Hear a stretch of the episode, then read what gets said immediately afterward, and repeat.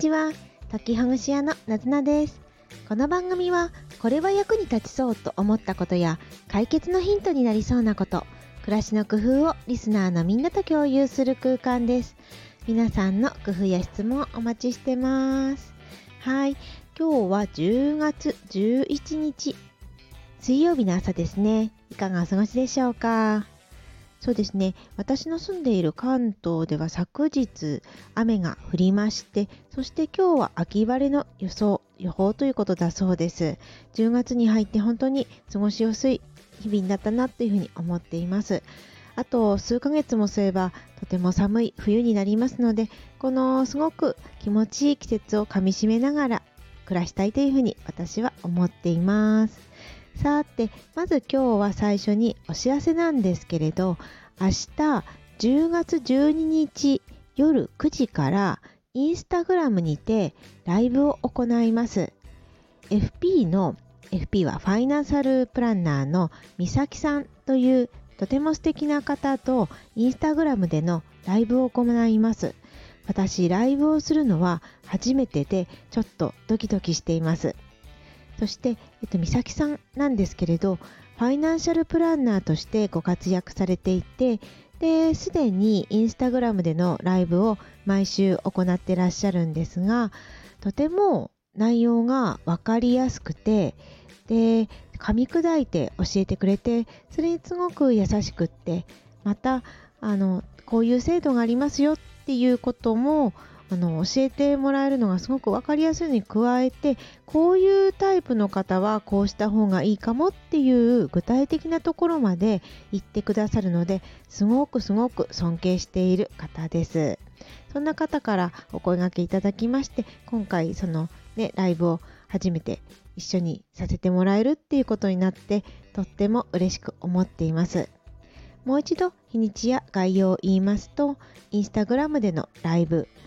10月12日木曜日夜9時21時からとなります。と見ていただくところはですね、えー、美咲さんの方のアカウントになるので、そちらを概要欄に貼っておきますので、ぜひぜひご覧ください。そして、もしお時間があれば、そして聞いてみようかなという方がいらっしゃれば、来ていただければと思います。そうだ、内容言ってなかったですね。内容は、美咲さんがそのファイナンシャルプランナーという仕事をされていて、で、私は応援であるとか、うん、解きほぐしっていうようなことをしているので、どんなふうなことをそれぞれのね、あの活動をしているのかということそしてなかなか一歩が踏み出せない例えばねそのお金のことであるとか投資のことであるとかまたまた他のことであるとかなかなかやり出せないんだっていうような時にどんな風に工夫をしているかまたは声をかけているかというようなことも話してみたいというふうに思っています。はいというわけでお待ちしております。さてさて今日なんですけれど2回前の放送第94回で夏服の見直しをそろそろしてはどうでしょうという提案をしました。その時に夏服を次の年まで残すかそれともさよならするかっていうオーディションをしてみてはどうでしょうということも話しました。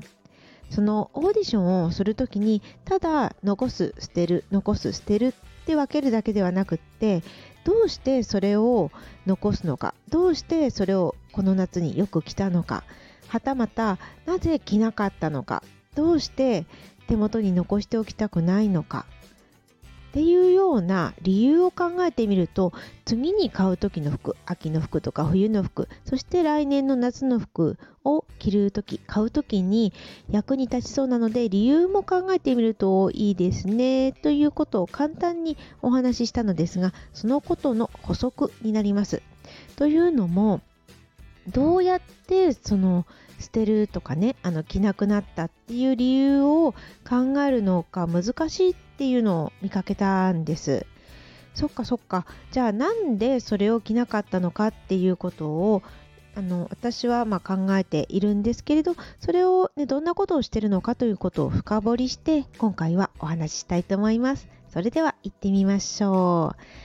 はい。で、いくつかの項目がありまして、その服をね残すか残さないかということであ、まあ、残すか残さないかっていうのは私はこの夏20回以上着たかっていうのを一つの基準にしてるんですがじゃあなんで20回以上着たか着なかったかっていうような項目をいくつか挙げてみたいと思います。全部で7個6個かな？6個か7個になります。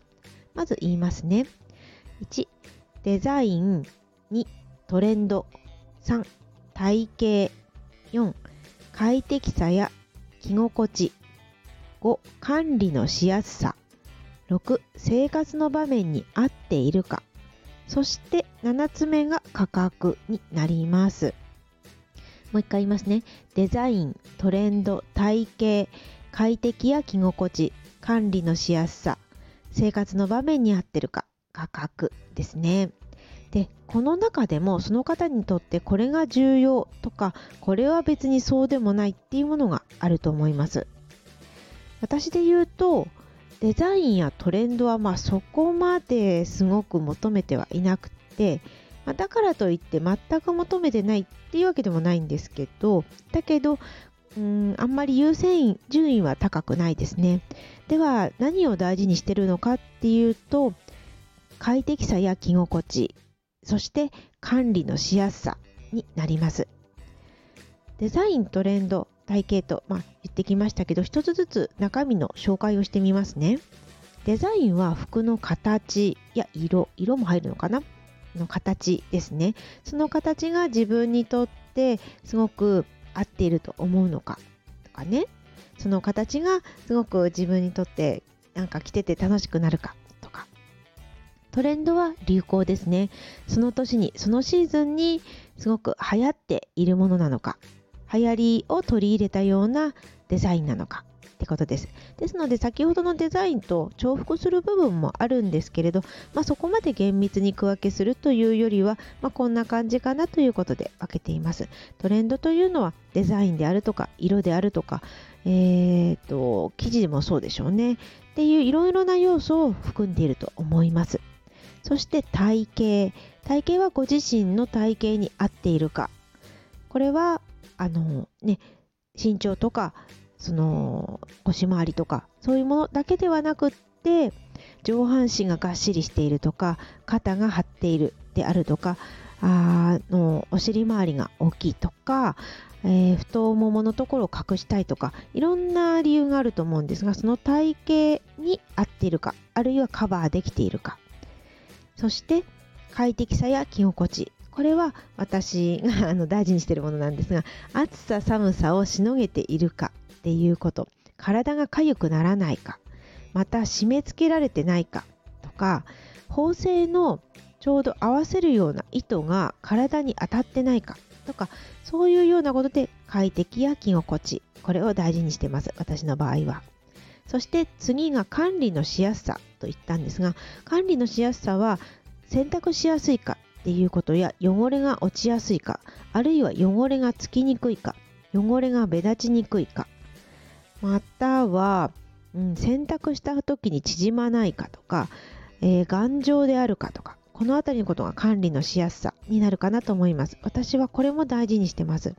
洗濯のしやすさの乾きやすさもそうなんですけど汚れが落ちやすいとか汚れがつきにくいっていうことと猫を飼ってますのでどうしても猫の毛がついてしまうためその猫の毛の色が目立たないような色であるかこれも管理のしやすさに私は含めていますで次に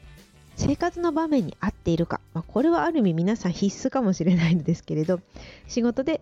こういうような格好を求められているとかね。フォーマルに近いような格好を求められているであるとか。乳幼児お子さんを育て子育て中でどうしてもなかなか汚れやすいとかお子さんのいろいろねよだれとかがつきやすいとか、まあ、あの形であるとかあ母乳をあげているとかいろんな形があると思うんでそういうことやあとは作業する方が、ね、作業することが多いであるとか土の道をよく通るとかそういういろんな生活の場面があるかと思うんですがその場面に合っているかどうかっていうことそして最後に価格になりますでもこの価格っていうのはあ残すか捨てるかっていう考えの時よりどちらかというと買う時にすごく皆さんが気にする点かもしれないですね。まあ、とはいえ捨てる時にもこれは高かったからなんだか捨てにくいっていうこともあるかと思うんで価格ってなかなかねしぶといというか ね気になるところではあるかと思うんですがこのデザイントレンド体型快適さ管理のしやすさ生活の場面に合ってるかそれぞれの項目でどうしてだったのかなって考えてみるのも良いですしどうしてこれを着なかったのかなっていうのを一つ一つの項目で見るのもいいかもしれないですね。1個だけで見てもいいかもしれないしそれぞれの項目で見てもいいかもしれない。そしてこれをやっていくうちにあこういうものが私にとっては大事なんだとかあこれは私にとってはすごく苦手な服なんだっていうのが分かってきます分かってくるんですよ